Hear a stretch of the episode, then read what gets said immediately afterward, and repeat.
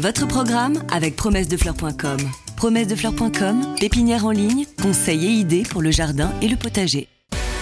Vous n'avez pas la main verte?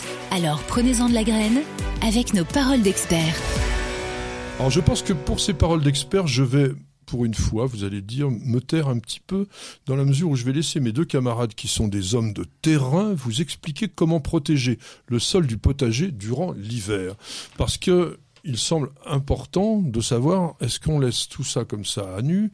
Est-ce qu'on doit faire une sorte de culture pour pouvoir rester dans l'esprit de la culture permanente? Est-ce que l'on doit pailler? Est-ce que voilà. Bon j'en crois pas un mot, hein, que tu ne vas pas intervenir. Mais allons-y quand même. Bah, c'est-à-dire que si vous dites pas les choses que j'imaginais qu'on devrait dire, je vais vous aider. Les oreilles. Ouais. Alors, tu as rappelé un dicton d'ailleurs qui était intéressant. Et donc, en, disant, en parlant du sol nu, moi, je me sortirais presque pour contredire euh, Patrick de la permaculture, parce que le fait d'avoir un sol nu, permaculture ou pas d'ailleurs, euh, c'est toujours embêtant d'avoir un sol nu, et surtout au potager. Et en hiver? Ah ben en hiver pareil. Alors plus, euh, je, te raconterai l'histoire de mon petit potager, enfin, un grand euh, potager, c'est qu'on a déjà euh, beaucoup de paillage pour l'été. Donc on, on, installe le paillage au printemps pour se préparer l'été, quel que soit le type de paillage, plutôt paillage végétal. Mhm. Et donc ce paillage ne disparaît pas tout seul. Donc il reste déjà et donc ça fait déjà une bonne couverture avec le paillage. Et effectivement, donc en hiver, quand un sol est nu, ce qui est embêtant, c'est qu'il y a les pluies d'automne, les pluies d'hiver. Il y a donc ce phénomène de battance qui tasse les sols et de lessivage des couches euh, vivantes, des couches riches du sol. Donc à force de laisser des sols nus en hiver, le sol finit par s'appauvrir. C'est raviné, ça part dans les mares, ça part dans les rivières, etc. Donc de couvrir le sol, on va protéger ce sol déjà de ce phénomène de battance. Et à l'automne notamment, vous allez avoir la microfaune et notamment les vers de terre qui vont monter et qui vont venir manger ce paillage végétal, la paille, ça peut être des copeaux de bois, ça peut être euh, tout un tas de, choses comme ça. Ils vont venir manger et digérer. Donc le sol va être assoupli, il va être euh, enrichi par les déjections de tous ces petits animaux, parce qu'il y a les vers de terre, il y a les colamboles, les pseudoscorpions, euh, les nématodes, il y a beaucoup de choses, plus des bactéries, plus des champignons, et tout ça va venir enrichir cette couche superficielle du sol. Et en pourquoi les agriculteurs le font pas? Parce que on leur a donné euh, comme objectif de nourrir à grande échelle, etc. Et en disant avec les engrais, vous allez pouvoir arriver à produire beaucoup. Et c'est des choses qui sont perdues parce qu'en fait, les permaculteurs, ils ont rien inventé.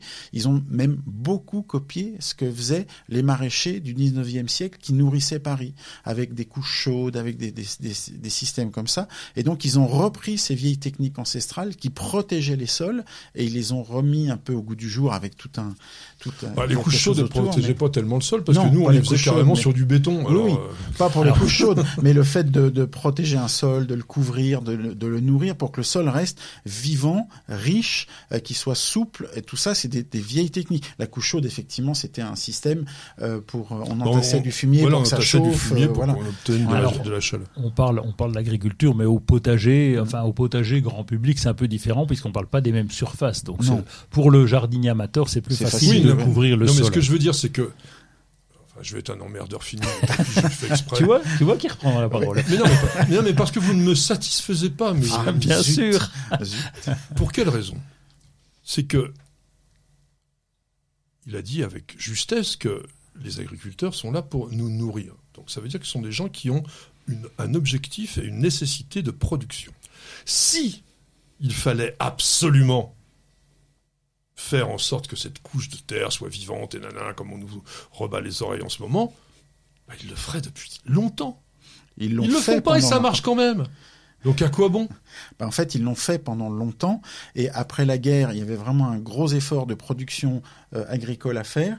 Et on leur a apporté des solutions techniques qui étaient des engrais euh, chimiques, qui étaient tout ça. Et on se rend compte que finalement, c'est pas si bon que ça. Et il y a beaucoup de maraîchers. Hein, je parle pas de producteurs de grands, grands champs céréaliers qui ont des, des surfaces énormes, mais il y a beaucoup de maraîchers qui se reconvertissent au maraîchage sur sol vivant et qui ont d'excellents résultats. Oui, ils ont des bons résultats, mais je veux dire, on peut aussi en avoir autrement. C'est ça que je voulais essayer de vous faire dire parce que aujourd'hui, on essaye de nous emmener vers une seule voie en disant ça, c'est le truc qu'il faut faire. on peut revenir. très bien.